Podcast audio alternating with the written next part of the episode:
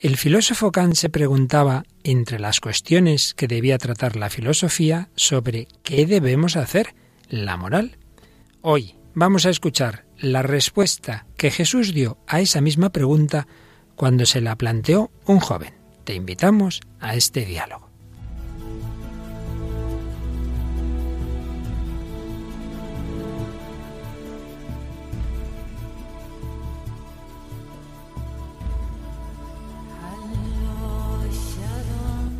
El hombre de hoy y Dios, con el padre Luis Fernando de Prada.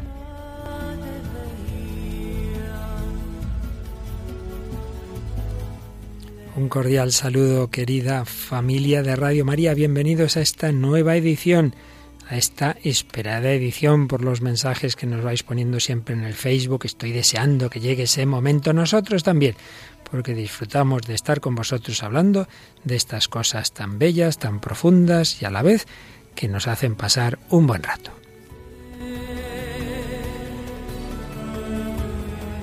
Y aunque un poco acatarradilla, tenemos una semana más a Raquel Sánchez Mayo. Hola Raquel. Muy buenas, padre. Sobrevives ahí más o menos. Lo que se puede. Lo que se puede. Bueno, Raquel, y nuestros oyentes también sobreviven, también nos escriben, nos saludan y entre ellos tienes alguna, algún mensajillo por ahí seleccionado, ¿verdad? Sí, vamos a mandar un saludo a Velasco Ronald, que nos envía no unos y dos mensajes. Dice Velasco, Hola, que Dios y María bendiga este programa y por supuesto a usted, Padre Luis y Raquel y todos los que hacen posible que su mensaje llegue hasta el último rincón del mundo. Créanme, estoy ansioso de escucharles en vivo, pues los he estado siguiendo en los podcasts. Soy del Salvador y vivo en Richmond.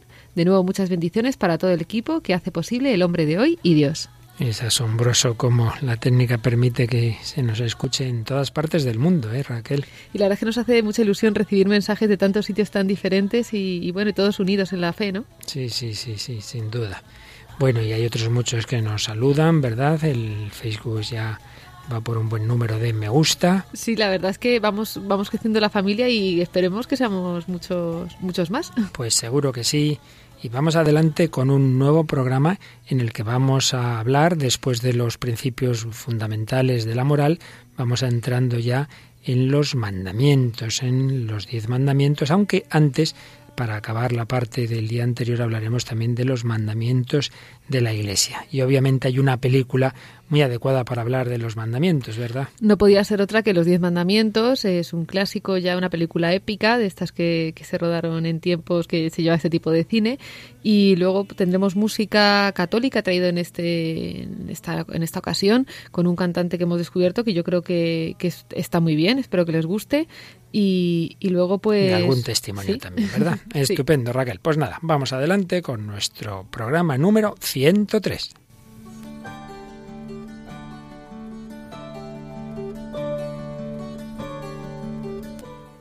Las grandes preguntas de la humanidad se repiten.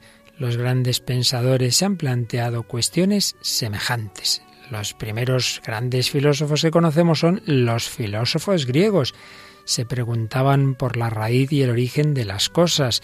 Aquellos que se llaman los filósofos presocráticos se preguntaron sobre todo por el origen del mundo.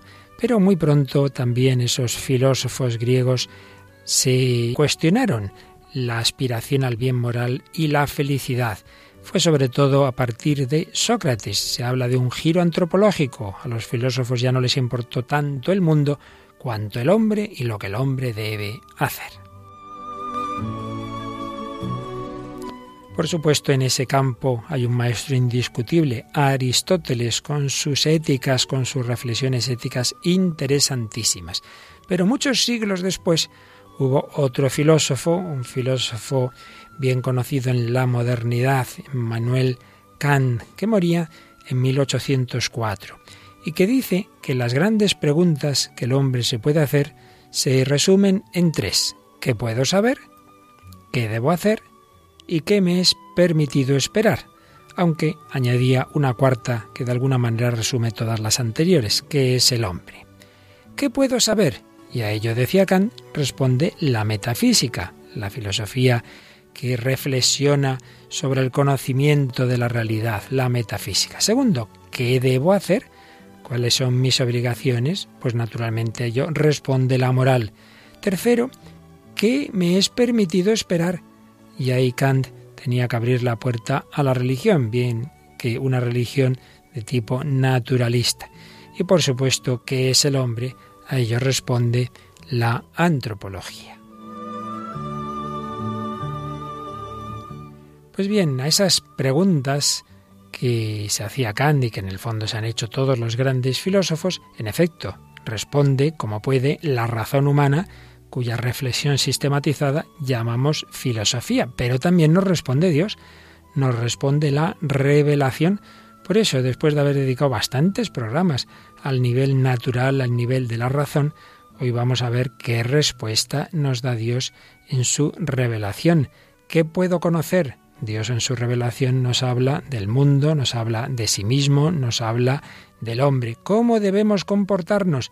Hay una ética natural, pero hay también una moral revelada por Dios en el Antiguo Testamento y en el Nuevo. ¿Qué puedo esperar? Junto a la reflexión filosófica que desemboca en la religión, evidentemente hay unas promesas de Dios para el más allá que también están en esa revelación. Y por supuesto que es el ser humano. Junto a la antropología filosófica hay una antropología teológica.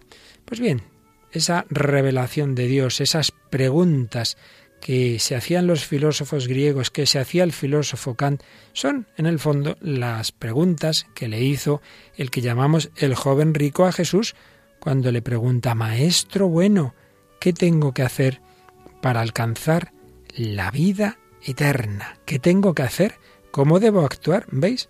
Es la misma pregunta. Pero ya no se la hace a un gran filósofo, no se la hace a Sócrates, no se la hace a Aristóteles, no se la hace Kant a sí mismo, se la hace a Jesucristo, el Hijo de Dios, hecho hombre, Maestro bueno. ¿Por qué le llama bueno? Que si es que el único bueno en realidad es Dios, Jesús le va a hacer reflexionar esa pregunta en plenitud solo nos la puede responder Dios, pero precisamente Dios se revela en el rostro de Cristo. porque me llamas bueno? ¿Qué, ¿Qué has visto en mí para llamarme así bueno? Y Jesús le va a responder ante todo con los mandamientos. Ya sabes, los mandamientos. Respuesta de Dios al hombre que pregunta qué debe hacer. Pues nosotros vamos también a preguntar, vamos a abrirnos a la palabra de Dios. En la gran encíclica sobre la moral fundamental que escribió Juan Pablo II, Veritatis Splendor, se nos dice que, llamados a la salvación mediante la fe en Jesucristo, luz verdadera que ilumina a todo hombre, los hombres llegan a ser luz en el Señor e hijos de la luz, y se santifican obedeciendo a la verdad. Pero añadía el Santo Padre, esta obediencia no siempre es fácil. Debido al misterioso pecado del principio cometido por instigación de Satanás, que es mentiroso y padre de la mentira, el hombre es tentado continuamente a apartar su mirada del Dios vivo y verdadero y dirigirla a los ídolos. De esta manera su capacidad para conocer la verdad queda ofuscada y debilitada su voluntad para someterse a ella. Y así, abandonándose al relativismo y al escepticismo, busca una libertad ilusoria fuera de la verdad misma. A pesar de ello, las tinieblas del error o del pecado no pueden eliminar totalmente en el hombre la luz de Dios creador. Y decía en el número 2 de esta encíclica, ningún hombre puede eludir las preguntas fundamentales ¿qué debo hacer? ¿Cómo puedo discernir el bien del mal? De nuevo vuelven a aparecer estas preguntas. Y decía el Papa Juan Pablo II, la respuesta es posible solo gracias al esplendor de la verdad que brilla en lo más íntimo del espíritu humano. Pero a su vez la luz del rostro de Dios resplandece con toda su belleza en el rostro de Jesucristo, imagen de Dios invisible. Pues vamos hoy a mirar a Jesucristo y también, como el joven rico, a preguntarle, Maestro, ¿qué tenemos que hacer para alcanzar la vida eterna.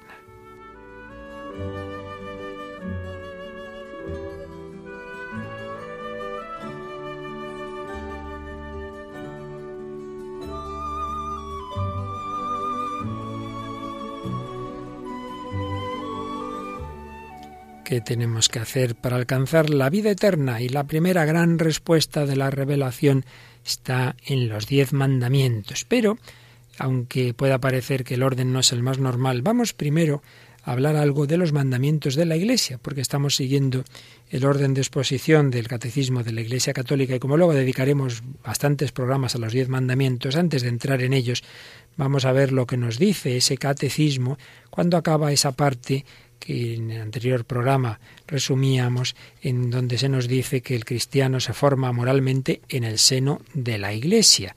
Y hay unos mandamientos que es la Iglesia, no vienen directamente de Dios, sino la Iglesia con la autoridad que Dios le ha dado para concretar lo que vosotros ataris en la tierra quedará atado en el cielo, que dijo Jesús a los apóstoles, pues como digo, la Iglesia ve a lo largo de su historia que muchas veces es conveniente concretar las orientaciones más generales, los mandamientos de la ley de Dios, concretarlos siempre en relación con los sacramentos, con la vida litúrgica, aspectos ligados con ella, pues digo, concretarlos para sus hijos, como algo que les va a ayudar a llevar una vida moral.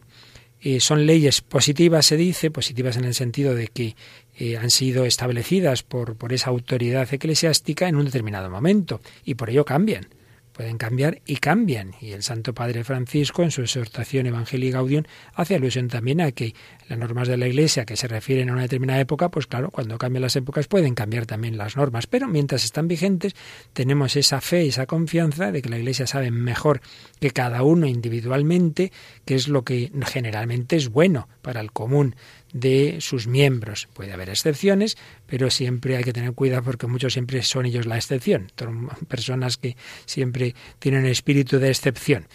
Se nos dice en el número 2041 que estos mandamientos de la Iglesia garantizan a los fieles el mínimo indispensable en el espíritu de oración y en el esfuerzo moral, en el crecimiento del amor de Dios y del prójimo. Por tanto, son un mínimo un mínimo que generalmente es conveniente. Yo creo que podemos poner un ejemplo. Unos padres tienen que educar a su niño pequeño y al principio le dan una serie de normas concretas que lógicamente luego no harán falta. Niño, hay que lavarse las manos antes de comer, hay que lavarse los dientes después de comer, hay que comer tres, cuatro veces, hay que merendar, hay que, etcétera. Naturalmente, el niño cuando ya no lo sea, cuando vaya creciendo, pues ha asimilado cuál es el espíritu de todo ello, pues la higiene, la alimentación, y no hará falta que se le concrete de esa forma, pero lo ha necesitado. Porque a un niño no se concreta, le dice, niño, hay que ser limpio. Pues nada, eso no, no, realmente no va a servir de nada. Pues algo así. La Santa Madre Iglesia sabe que para empezar esa vida cristiana y para muchos de sus hijos, pues hacen falta esas concreciones. Naturalmente, el que ya ha entrado en vida espiritual dice, bueno, vaya, vaya cosa, qué menos, qué menos que estos mandamientos. Son un mínimo moral que normalmente en un espíritu de, de, vida cristiana profundo, pues uno no le haría falta esos mandamientos, pero para muchos son convenientes. No nos creamos más listos que toda la experiencia de siglos de la Iglesia. Pues bien, todo lo que se refiere al culto a Dios, lo que se refiere lo que está en los tres primeros mandamientos, que ya veremos, de la ley de Dios, eh, esa relación con Dios, que en el fondo es amarás a Dios sobre todas las cosas, tiene una serie de concreciones ligadas naturalmente con la fe en los sacramentos. Si el Señor nos ha dado sus sacramentos, son para algo. Y hay un tercer mandamiento de la ley de Dios que dice santificarás las fiestas. Pues bien, la Iglesia ve que para sus hijos hay una concreción generalmente necesaria y provechosa de ese mandamiento más genérico de santificar las fiestas, que es el primero de los cinco mandamientos de la Iglesia. Y ese mandamiento nos lo explica así, o nos lo expresa así, el Catecismo de la Iglesia Católica en su número 2042. El primer mandamiento oír misa entera los domingos y demás fiestas de precepto y no realizar trabajos serviles, exige a los fieles que santifiquen el día en el cual se conmemora la resurrección del Señor y las fiestas litúrgicas principales en honor de los misterios del Señor, de la Santísima Virgen María y de los santos, en primer lugar participando en la celebración eucarística y descansando de aquellos trabajos y ocupaciones que puedan impedir esa santificación de estos días. Son varios aspectos que se nos han resumido aquí. Eh, por un lado, lo que se refiere al culto, que se concreta en esa misa, misa entera. Raquel, tú sabes que mucha gente tiene la mala costumbre de llegar a la mitad de la misa, ¿no? Pues la misa es completa. O eso que yo pensaba cuando era más jovencita, de, bueno, si llego al Evangelio, la misa de domingo vale. no hay que hacer esas chapucillas, ¿verdad? Hay que, evidentemente uno puede llegar un día tarde, pues bueno, no hay que agobiarse, pero pero la idea es que no vale por sistema, bueno, que vale, y vale con que llegue a tal momento. No, no. La Eucaristía tiene dos grandes mesas, como se suele decir, la mesa de la palabra y la mesa eucarística. Entonces, el pensar que lo, único que importa es la segunda, la, la, parte de la consagración y de la comunión es, y perderte el pan de la palabra, pues es un gravísimo error. La misa entera. Había por ahí, por internet, un chiste de, de, uno de estos católicos que están todo el rato haciendo bromitas de esto. Y habían hecho como un libro y han puesto la portada, ¿Cómo superar el miedo de llegar pronto a misa? Porque parece que estamos siempre como esperando ahí el último momento para llegar. Sí, y, dicho sea de paso, ya que dices eso también, el miedo a ponerse en los primeros bancos. ¿Tú no te has dado cuenta que siempre se busca uno el último? Es decir, ¿qué pasa? ¿Le tenemos miedo al Señor o qué pasa aquí? O, al Padre que esté en ese momento mm, celebrando. No sabe uno, no sabe uno. Bueno, pues oír misa entera. ¿Cuándo? Los domingos. Ay, pero es que a mí me gustan los miércoles. Sí, pero es que nuestro Señor Jesucristo resucitó el domingo, ¿sabe usted? Y es que estamos en lo de siempre. El gran peligro, el gran, la gran dificultad que tenemos hoy día para los mandamientos, sobre todo en la Iglesia, es el, el subjetivismo y el individualismo. Ay, es que a mí me dice más ir entre semana cuando a mí me parece. Pues mira, vamos a celebrar el cumpleaños de papá, que cumpleaños el domingo. Nos juntamos todos los hermanos. Ah, no, yo voy a verle el jueves. Pero hombre, que nos juntamos todos los hermanos el domingo y hay una comida especial. No, no, yo voy otro día. Pues todos los cristianos nos juntamos en el día más importante, que es el domingo. ¿No te parece, Raquel? Yo creo que, yo creo que tiene mucho sentido, pero... Así que no me seas individualista y ni que tú siempre quieres ir a tu bola. Pues no puede ser, hija mía. Así que los domingos. Pero junto a los domingos hay fiestas especialmente importantes. Se llaman de precepto porque la Iglesia precisamente nos dice eso. Oye, tomarlo como si fuera un domingo. Es una fiesta importante. Por tanto, santificar ese día en el que se conmemora la resurrección del Señor u otros grandes misterios del Señor, de la Virgen María, por ejemplo, la Inmaculada Concepción, o de los santos. ¿Cómo? Pues ante todo participando en esa celebración eucarística, pero también descansando de aquellos trabajos y ocupaciones que puedan impedir esa santificación. Esto lo tenemos bastante más olvidado. En otros tiempos era una cosa que la gente tenía muy clara, que tenía que haber una razón seria, una, una excusa, pues que no había otra solución, ¿verdad? Para en, para poder trabajar en domingo. Menudo se ponía el santo cura de Ars cuando veía a sus aldeanos que venían del campo y tal. De esto nada, que hay otros días. Bueno, pues la idea, como siempre, es que ese día es día para la oración, día para el descanso, porque el Señor nos quiere más que nosotros mismos, que muchas veces somos, estamos siempre acelerados y no queremos descansar, y dice, que la vida no es estar siempre trabajando. Hay que parar hay que descansar y tenéis que dejar descansar porque esto surge naturalmente, como luego veremos en el Antiguo Testamento, y hay que dejar descansar a los criados y a, y a todas las personas que están en medio de vosotros, ¿no? Entonces era también un mandamiento muy humano, muy humano. No se puede hacer trabajar a la gente todos los días, como está pasando hoy día, dicho sea de paso. Claro, eh, además es que estamos en un momento que es bueno recordar esto, parece como una cosa básica y no. O sea, ahora lo importante es ganar dinero, estamos en un mundo consumista y no se ve más allá. De, y bueno, y ahí están los países, pues como China, como que tienen unas eh, jornadas, eh, vamos, maratonianas de trabajo, sin días de descanso, y es bueno recordar que esto es un precepto de Dios, que el descanso. Hay países donde incluso es que no quieren, no quieren tener vacaciones, tienen cuatro o cinco días porque es trabajar, trabajar, trabajar. Claro, al final es una visión materialista, ¿no? Cuando hay cosas más importantes, como es Dios, como son las relaciones personales, como es la caridad, como es la familia, como es visitar a los enfermos, oiga, ¿usted cuándo va a hacerlo? Si todo el día y todos los días está trabajando. Bien, aquí no vamos a entrar en detalles, pero sí que tengamos claro esa orientación de que el domingo hay que procurar, pues eso, no no tener un tipo de trabajo que nos impida esos fines fundamentales, por un lado, de mayor tiempo para Dios y por otro lado también mayor tiempo para el descanso y para las relaciones personales. Segundo mandamiento, Raquel. El segundo mandamiento confesar los pecados mortales al menos una vez al año asegura la preparación para la Eucaristía mediante la recepción del sacramento de la reconciliación, que continúa la obra de conversión y de perdón del bautismo. Ya se nos ha dicho antes que aquí se está hablando de mínimos, mínimos, pero que muy mínimos.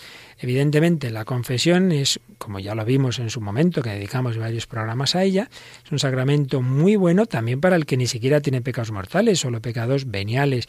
Nos da fuerza, nos da gracia para prevenir tentaciones y es bueno por ello la confesión frecuente, pero sobre todo si uno tiene pecados graves, pues en cuanto uno lo tenga a confesarse, pero el mínimo mínimo de los mínimos, ya no sé qué más expresiones usar, es al menos una vez al año porque también al menos una vez al año debemos recibir la Eucaristía, que es sobre todo por Pascua de Resurrección, como enseguida veremos, pues entonces hay que prepararse al menos con esa confesión, al menos una vez al año se debe, se debe confesar. Por supuesto, si uno quiere comulgar y está en pecado grave, también debe confesar. Y por supuesto, no hace falta decirlo, si uno está en peligro de muerte, pues en fin, que no se ande con bromas, ¿verdad? Y que se confiese cuanto antes. Yo nunca entenderé la gente que, atrasa, que retrasa la confesión, porque es que te, te quedas como nuevo. ¿Verdad? Si es, que, es de tontos. Y es gratis, o sea, no hay que pagar nada. No, tienes que pagar hasta el psicólogo, tal, vienes de estar con el sacerdote, ¿cuánto cuesta? Rece tres Ave Marías, eso es todo lo que cuesta, ¿no? Pues en fin, vale la pena. Vamos al tercer mandamiento, Raquel. El tercer mandamiento, recibir el sacramento de la Eucaristía, al menos por Pascua, garantiza un mínimo en la recepción del cuerpo y la sangre del Señor en conexión con el tiempo de Pascua, origen y centro de la liturgia cristiana. Evidentemente, uno debe alimentarse bien y uno debe comer todos los días. Si uno puede comulgar todos los días, genial. Por lo menos todos los domingos, pues, pues sería pues lo, normal, lo más habitual. Pero eso, la Iglesia con esa misericordia de pensar en personas que, que es que ni eso, dice, bueno, por lo menos, por lo menos, por lo menos, comulgue usted en el momento más importante de todo el año, que es cuando Jesús ha resucitado. ¿Quién está presente en la Eucaristía? Cristo resucitado qué mejor manera que celebrar la Pascua que recibir a Cristo resucitado. Entonces, al menos comulgue en esa ocasión. Pero repetimos que es un al menos, que lo ideal es que se prolongue en todas las Pascuas semanales, que son los domingos, y si uno ve que el Señor le invita, le da la fuerza, la gracia, incluso para ir a misa todos los días, pues estupendo. Que por cierto, voy a aprovechar para decir, porque siempre esta consulta me la hacen miles de veces. Sí, sé cuántas veces se puede comulgar en el día. Según el Código de Derecho Canónico del 83, se puede, si uno participa en en, dos misas, en las dos puede comulgar. Si participa en la misa completa, puede comulgar en las dos. Si ya va una tercera, por lo que sea, entonces no. No hace falta que sea un funeral. Hubo unos años en que se decía una vez, y bueno, si luego usted va a un funeral o una boda, pues también en esa. No, no, simplemente porque uno por la mañana ayuda a misa y por la tarde, eh, pues también puede comulgar dos veces. No más, pero sí puede comulgar dos veces. Pero al menos este mandamiento nos dice una vez al año. Bien, estos tres, como veis, se refieren eh, a los sacramentos eh, más del culto divino, se refieren a la Eucaristía y a la confesión. Y en cambio, el cuarto nos va a hablar de otra dimensión de la vida cristiana, el 2043 del Catecismo. El cuarto mandamiento Abstenerse de comer carne y ayunar en los días establecidos por la Iglesia asegura los tiempos de ascesis y de penitencia, que nos preparan para las fiestas litúrgicas y para adquirir el dominio sobre nuestros instintos y la libertad del corazón. Este todavía cuesta más de entender. Aquí habría muchos pasos que dar y que explicar. Primero el sentido de la penitencia. En todas las religiones y también en el cristianismo tiene su sentido la ascesis, tiene su sentido el dominio del cuerpo, el no dejarnos llevar sin más, pero sobre todo como una manera de también participar de la pasión de Cristo y de saber que Jesús ayunó en el desierto, entonces es algo que también debe ser una dimensión de toda vida cristiana. Todos los viernes del año son días penitenciales, todos, no solo los de Cuaresma, como algunas personas se creen, todos los viernes del año. Y aparte de los sacrificios y las penitencias que uno haga individualmente, volvemos a lo de antes, no solo somos un individuo suelto, sino formamos una iglesia, una familia. Pues entonces es lógico que así como nos juntamos los domingos a celebrar la Eucaristía, también tengamos algo común de penitencia. No es ni de lejos lo que tienen nuestros hermanos musulmanes, como sabes, menudo ramadán tienen, ¿verdad? Pero al menos algo. Ese algo hay que reconocer que hoy día es tan, vamos, es casi ridículo, es casi ridículo. Pero bueno, pues por lo menos ese, ese, eso poquito hagámoslo. ¿Qué es? Pues hoy por hoy es dos días de ayuno al año, miércoles de ceniza y viernes santo, y luego todos los viernes del año que sean de abstinencia. Es decir, esto viene de una época en que, en que la, carne, eh, pues eso, tenía un especial valor de decir, oye, pues mira, nos quedamos sin comer carne todos los viernes del año. Lo que pasa es que desde hace años se indicó que eso de no comer carne los viernes del año se puede cambiar por otro tipo de sacrificio, oración, obra de caridad en los viernes que no sean de cuaresma. Y en cambio, en los de cuaresma no se debe cambiar. Siempre en cuaresma, los viernes de cuaresma, debe uno abstenerse de comer carne. Pero repito, los demás en principio está en la misma norma. Lo único que se dice es que se puede cambiar. Y yo me doy cuenta que mucha gente ya se piensa que solamente son días de penitencia, de abstinencia, los viernes de cuaresma. Que no, que son todos los viernes del año. Con la diferencia de que en los que no sean de cuaresma se puede sustituir por otra cosa. ¿Ha quedado claro, Raquel? Sí, ha quedado muy claro. Sí, porque es que algunos nada, se ponen cualquier viernes a comer cualquier cosa y no se les ocurre, bueno, pues entonces hago otra cosa. Yo lo he descubierto hace bien poco, porque realmente nadie, muchas veces que estas cosas parece que las sabes, pero nadie te las explica a fondo y, y, yo, vamos, yo no tenía mucha idea hasta hace, cuando digo a lo mejor hace poco, digo hace un año. Pues esperemos que con esto haya quedado más clarito para todos. Muy bien, y finalmente el quinto mandamiento. El quinto mandamiento, ayudar a las necesidades de la Iglesia, enuncia que los fieles están además obligados a ayudar, cada uno según su, su posibilidad, a las necesidades materiales de la Iglesia.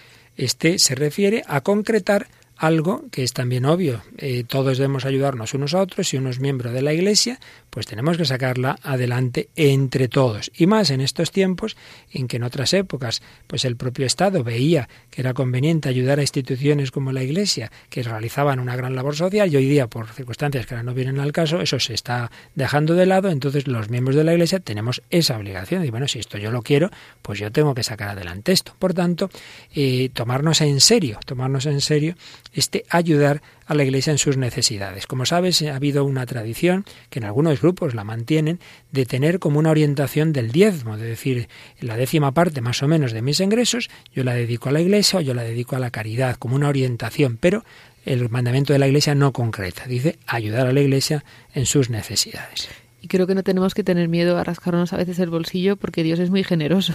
Luego, o sea, que todo lo que hacemos para bien del Señor, pues Él él no lo da con creces. Sin duda. Bueno, pues con esto, de una manera rápida, tampoco queríamos entrar en mil detalles, que tampoco son para este programa, pero que tengamos una idea de que los mandamientos de la Iglesia no son porque sí, tienen un sentido, quieren concretarnos, quieren ayudar a aquellas personas que están como más empezando y que hay que ayudarlas a esas concreciones. Pero lo importante es siempre buscar hacer la voluntad de Dios, vivir para Dios.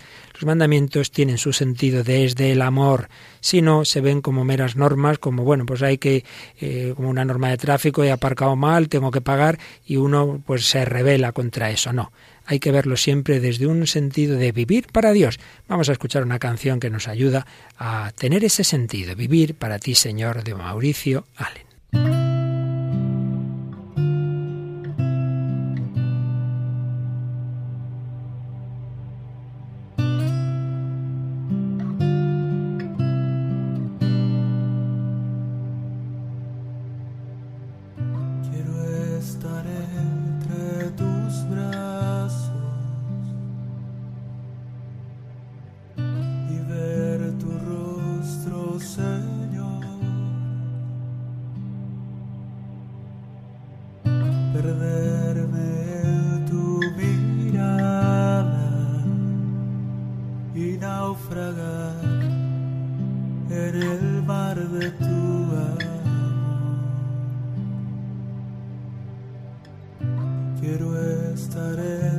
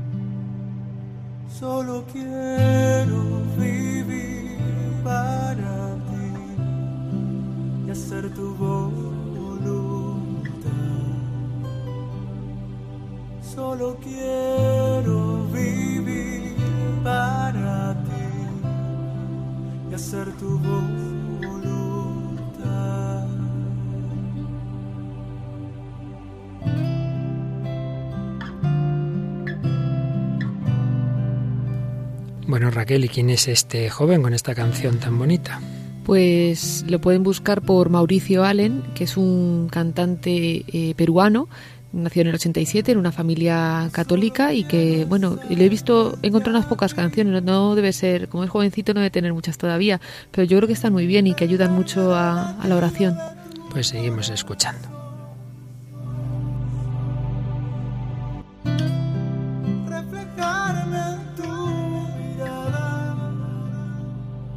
y naufragar en el mar de tu amor.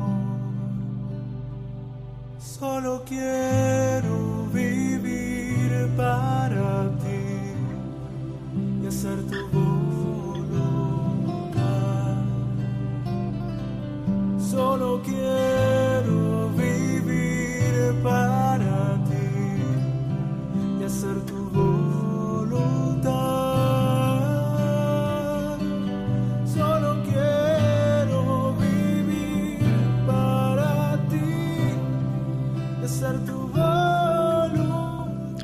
Seguimos en El Hombre de Hoy y Dios en Radio María, Raquel Sánchez Mayo y un servidor, Padre Luis Fernando de Prada, escuchando Mauricio Allen.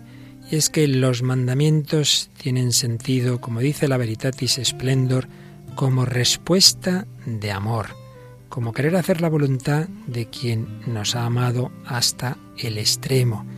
La vida moral, escribía Juan Pablo II en Veritatis Splendor, se presenta como la respuesta de vida a las iniciativas gratuitas que el amor de Dios multiplica en favor del hombre.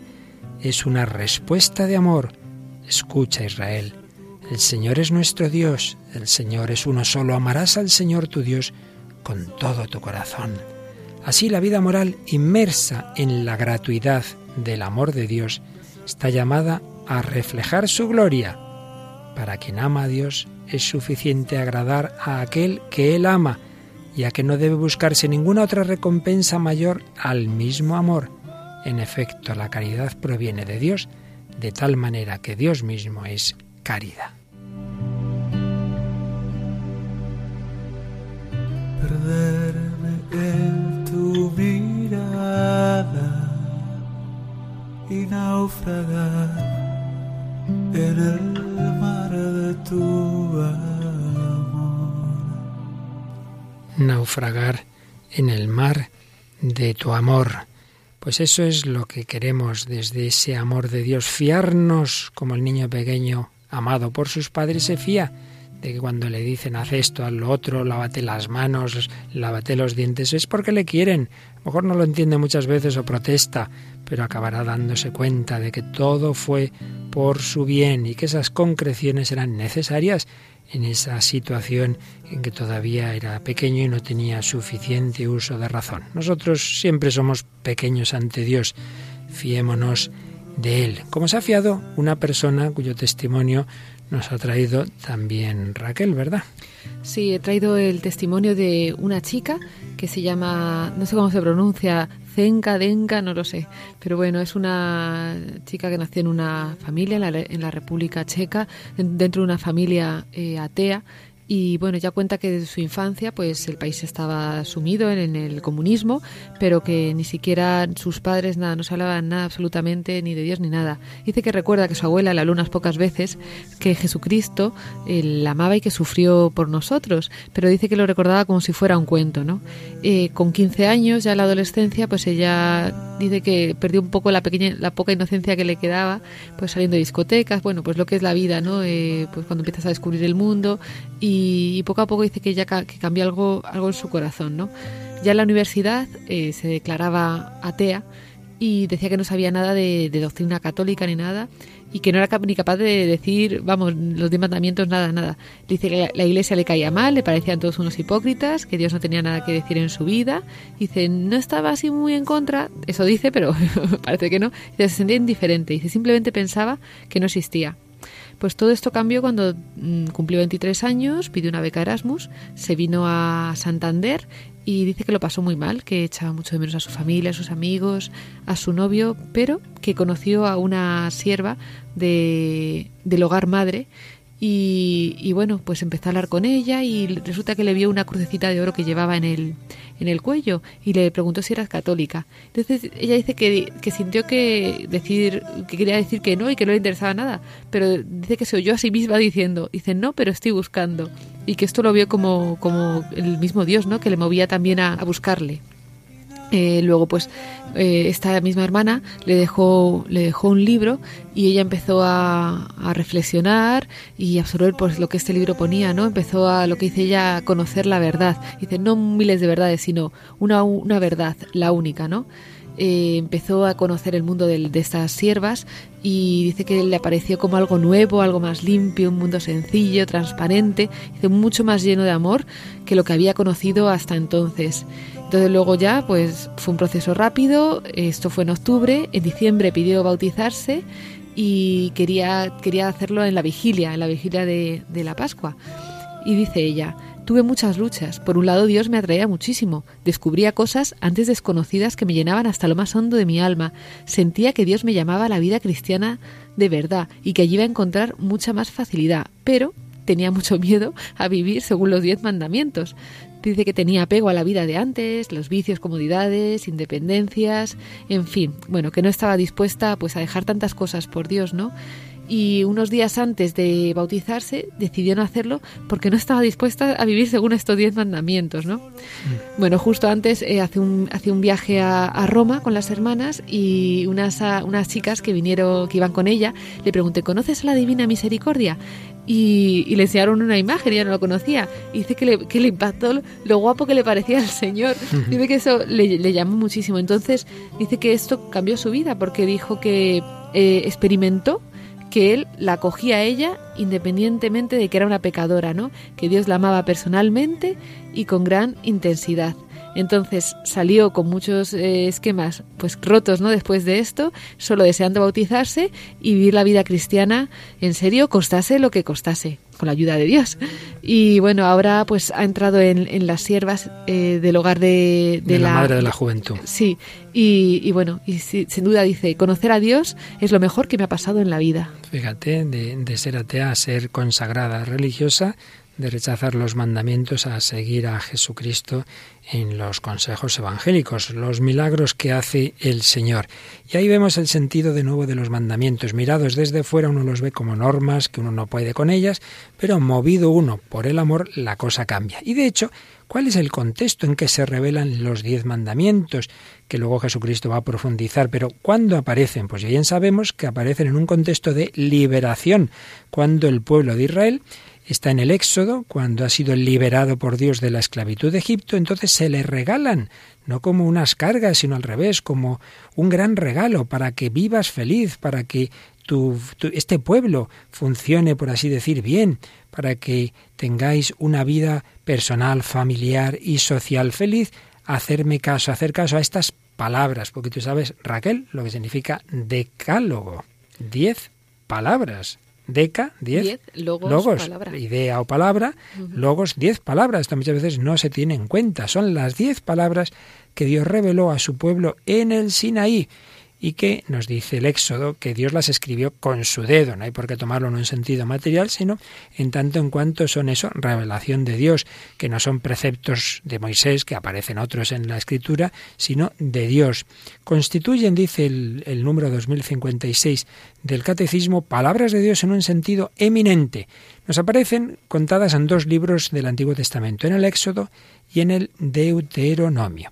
Y repito que están en el contexto del Éxodo, en ese acontecimiento liberador, e indican las condiciones de una vida liberada de la esclavitud del pecado. Por eso nos dice también el catecismo. El decálogo es un camino de vida. Si amas a tu Dios, si sigues sus caminos y guardas sus mandamientos, sus preceptos y sus normas, vivirás y te multiplicarás. Y luego el número 2058 nos dice que eh, esas diez palabras resumen y proclaman la ley de Dios. Y en el 2059 se nos precisa un poquito más el contexto de las mismas. Las diez palabras son pronunciadas por Dios dentro de una teofanía. El Señor os habló cara a cara en la montaña en medio del fuego. Pertenecen a la revelación que Dios hace de sí mismo y de su gloria. El don de los mandamientos es don de Dios y de su santa voluntad. Dando a conocer su voluntad, Dios se revela a su pueblo. Y por supuesto, nos dice el 61, el 2061, que reciben su plena significación en el interior de la alianza. Hay una alianza entre Dios y su pueblo. Vosotros seréis mi pueblo, yo seré vuestro Dios.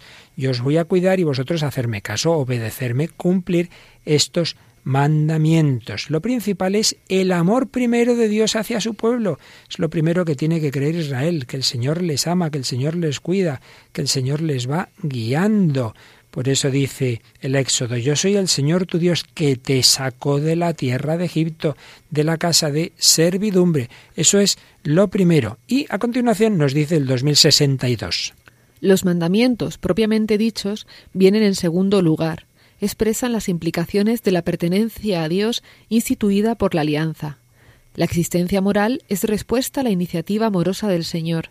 Es reconocimiento, homenaje a Dios y culto de acción de gracias.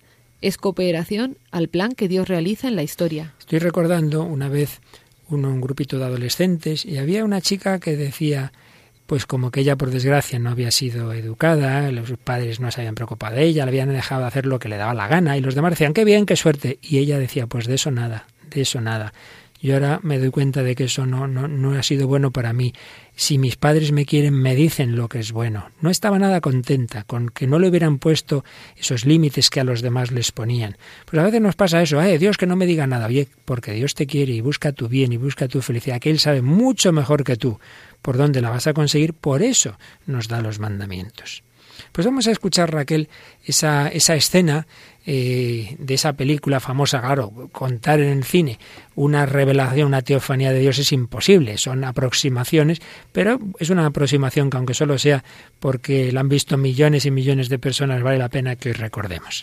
Sí, vamos a escuchar un fragmento de la película Los Diez Mandamientos, una película estadounidense del año 1956, todo un clásico de, del cine, dirigida por Cecil C. DeVille, que que bueno que dirigía estas épicas películas que tanto nos gustan no y bueno nos narra la, la historia de, de, Moisés no desde que pues desde que es dejado en el en el Nilo pues hasta la llegada de a la, a la tierra prometida bueno a las puertas de la tierra prometida.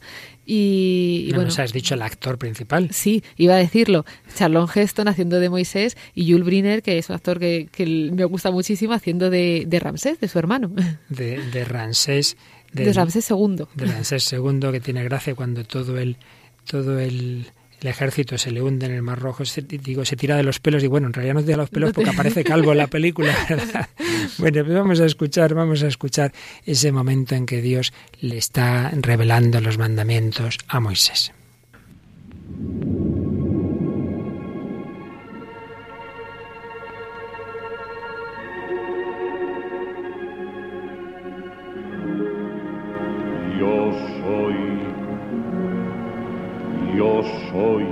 Señor tu Dios.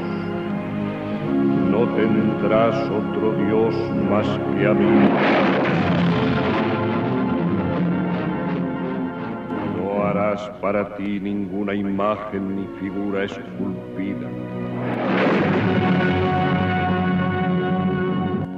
No tomarás el nombre del Señor tu Dios en vano. Presente el día del sábado para santificarlo. Honrarás a tu padre y a tu madre.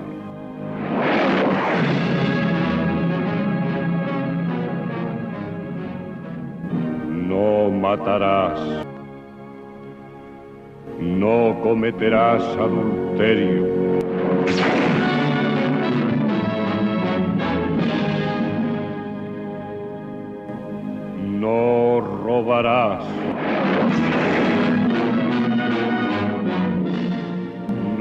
Levantarás falso testimonio contra tu prójimo. No codiciarás los bienes que pertenezcan a otros.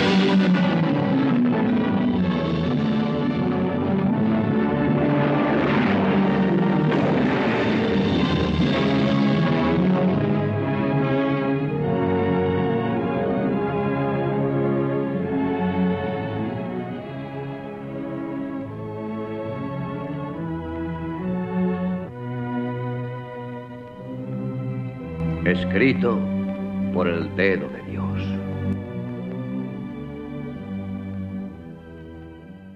Bueno, de alguna manera tenía que representarlo el cine ese ruido que se oye es cuando aparece el fuego que está escribiendo en las tablas de la ley, ¿verdad? Y por eso dice Moisés escrito con el dedo de Dios. Ya decimos que esas cosas no hay que tomarlas necesarias, tampoco que lo excluimos, ¿eh? porque no vamos a decirle al Señor cómo son las cosas, ¿verdad? Pero no necesariamente hay que tomarlas a pie de la letra, sino en el sentido este, de que eran realmente una palabra de Dios, de que eran la voluntad de Dios. Pero como todo en la revelación del Antiguo Testamento, iba preparando la plenitud de la revelación. Por ello, para interpretar bien los diez mandamientos, naturalmente tenemos que mirar a Jesús. Lo haremos con calma el próximo día, pero nos da tiempo a leer el número 2055 del Catecismo, donde ya se nos da el enfoque adecuado. Cuando le hacen la pregunta, ¿cuál es el mandamiento mayor de la ley? Jesús responde, Amarás al Señor tu Dios con todo tu corazón con toda tu alma y con toda tu mente. Este es el mayor y el primer mandamiento. El segundo es semejante a este. Amarás a tu prójimo como a ti mismo. De estos dos mandamientos penden toda la ley y los profetas. El decálogo debe ser interpretado a la luz de este doble y único mandamiento de la caridad, plenitud de la ley. Ese es el criterio de interpretación y de hecho San Pablo, en su carta a los romanos, nos dice unas palabras que también recoge el catecismo. En efecto, lo de no adulterarás, no matarás, no robarás, no codiciarás y todos los demás preceptos se resumen en esta fórmula. Amarás a tu prójimo como a ti mismo. La caridad no hace mal al prójimo. La caridad es, por tanto, la ley en su plenitud. Esto es fundamental. Todo viene de la caridad, del amor. No digamos los mandamientos de la Iglesia. Lo que antes decíamos solo tiene su sentido desde la clave del amor. Son indicaciones pedagógicas hasta que la persona no sea movida por el amor, pues hay que darle esas, esas orientaciones. Luego ya no hace falta decirle a uno, oye, eh, si amas a Cristo, vete a misa. dice, no, no hace falta que usted me lo diga, estoy deseando ir todos los días, estoy deseando comulgar si puedo todos los días, no hace falta que me diga que comulgue una vez al año. Eso es simplemente pues para empezar, ¿verdad? Pues lo mismo pasa con el, el, amor al prójimo. Pues no hace falta que usted me diga que honre a mi padre, a mi madre, ya les quiero. Y no hace falta que me diga que no mate a nadie, no tengo ninguna intención. Pero eso, claro, lo vemos desde un corazón ya cristiano, pero el Señor eh, iba educando a la humanidad, iba educando a su pueblo. Y el que alcance esto, su plenitud en el amor, no quiere decir que lo anterior quede anulado. Jesús bien lo dijo, he venido a cumplir la ley, no a abrogarla, a darle cumplimiento. Eh, quizá a alguno le haya chocado al oír, al oír esas palabra de Dios, tal como era representada en la película, que han salido nueve mandamientos. Y es que ya hemos dicho que eh, si, para ver cómo aparecen los mandamientos en el Antiguo Testamento está en el libro del Éxodo y en el del Deuteronomio, y luego la Iglesia los ha esquematizado por razones, digamos, catequéticas, mirando todo el conjunto de esa revelación en diez. Entonces, en el noveno aparece no codiciarás los bienes de tu prójimo ni la mujer de tu prójimo. Entonces se han separado ahí lo que sería el actual décimo nuestro, no codiciarás los bienes ajenos de lo que sería el deseo de tipo sexual. Eh, no consentirás, expresa en la tradición de la Iglesia, ¿verdad? Pensamientos ni deseos impuros. Ya veremos esto cómo se desarrolló, pero que lo tengamos ya claro. Que la versión que nosotros hemos aprendido es la versión catequética que parte del Antiguo Testamento, pero que integra también la explicación y la profundización del decálogo que Jesús hizo en otro monte, ya no en el Sinaí, sino en el monte de las bienaventuranzas. Y recordando siempre esa otra escena de la que partíamos en el programa de hoy, que es la del joven rico. Todo esto lo veremos con calma el próximo día, pero que tengamos ya claro esa revelación de Dios, esas diez palabras, digamos, como son básicamente dos tablas de la ley. También lo hemos aprendido, ¿verdad? Pues desde pequeños. Los tres primeros mandamientos se refieren ante todo a Dios. Amar a Dios, sobre todas las cosas, es la clave. Si yo amo a una persona, hablo bien de ella. No tomarás el nombre de Dios en vano. Si yo amo a una persona, quiero estar con ella, sobre todo en momentos significativos. Santificarás las fiestas. Amor de Dios, hablar bien de Dios, celebrarle. Y luego el amor del prójimo y el amor del prójimo, el amor del ser humano, partiendo de la dignidad de todo ser humano y por tanto de todos de proteger todos los bienes del hombre. Primero evidentemente el don de la vida, Quinto mandamiento, no matarás. Pero el don de la vida surge en la familia. La importancia de la familia, cuarto mandamiento. Honrarás padre y madre, pero que están ahí todas las relaciones familiares. Ese don de la vida surge en la familia a través del cauce de la sexualidad.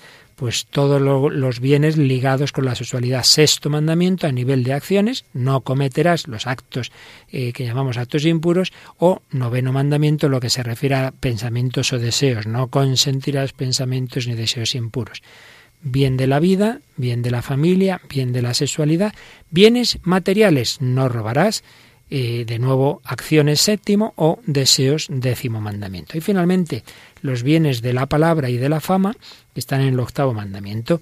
Eh, no dirás falso testimonio ni mentirás. Es el conjunto de los bienes humanos eh, del ser humano que es cuerpo y espíritu en sus diversas relaciones con Dios, con los demás y consigo mismo, lo que protege estos diez mandamientos que ya profundizaremos en ellos. Pero ¿quién ha vivido mejor la moral cristiana más que la Virgen María? Vamos a acabar este programa pidiéndole a la Virgen que nos ayude a ser como ella. ¿Quién pudiera ser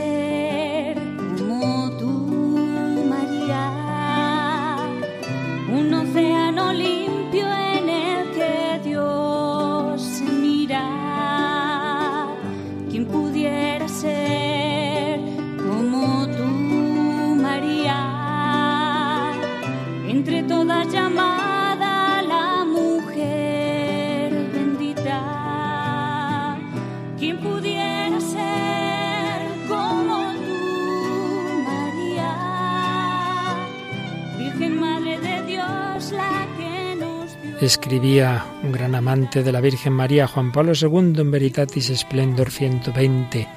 María es signo luminoso y ejemplo preclaro de vida moral. La vida de ella sola es enseñanza para todos, escribe San Ambrosio. María vive y realiza la propia libertad donándose a Dios y acogiendo en sí el don de Dios. Con el don de sí misma, María entra plenamente en el designio de Dios que se entrega al mundo, acogiendo y meditando en su corazón acontecimientos que no siempre puede comprender, se convierte en el modelo de todos aquellos que escuchan la palabra de Dios y la cumplen. ¿Quién pudiera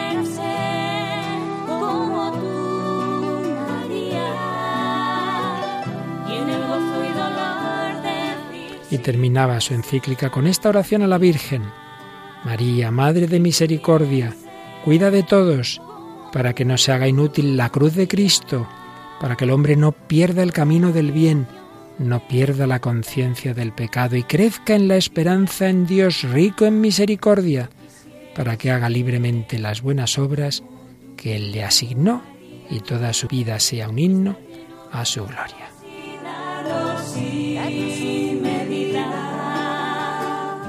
Quisiera ser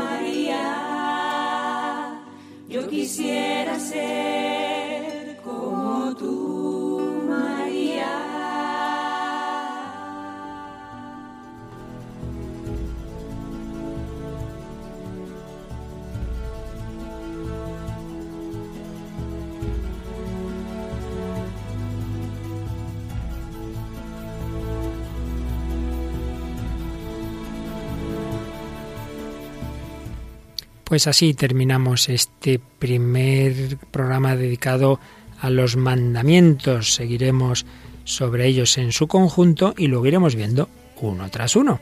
Después de haber tenido diez programas de principios de moral, de la ética natural, que como siempre podéis, el que no los haya podido escuchar, podéis recuperarlos en el podcast de Radio María o solicitándolos a la emisora. ¿Recuerdas las formas de conseguir los programas, Raquel? Pues eh, poniendo en Google de una manera muy fácil Radio María Podcast, os, el primer enlace que os sale es el de Radio María y luego también pues en el teléfono 902 500 518 podéis pedir los programas y os los mandan a casa. También a través de la página web se pueden hacer esos pedidos. Y por supuesto, siempre os agradecemos esos correos, esas comunicaciones. Podéis entrar en nuestro Facebook, El Hombre de Hoy Dios, o también el correo electrónico. El hombre de hoy y Dios arroba radiomaria.es. Pues ahí seguiremos escuchándos y profundizando con vosotros, darnos vuestros testimonios de, de los mandamientos, de la vida moral, de qué experiencia tenéis de hacer caso o de no hacer caso a lo que Dios nos dice. Pidamos a la Inmaculada que nos ayude a fiarnos siempre del Señor, a cumplir siempre su voluntad. Gracias a Raquel Sánchez Mayo, a Mónica Martínez en el control y a todos vosotros que con María caminemos a hacer la voluntad de Dios y que Él nos bendiga a todos.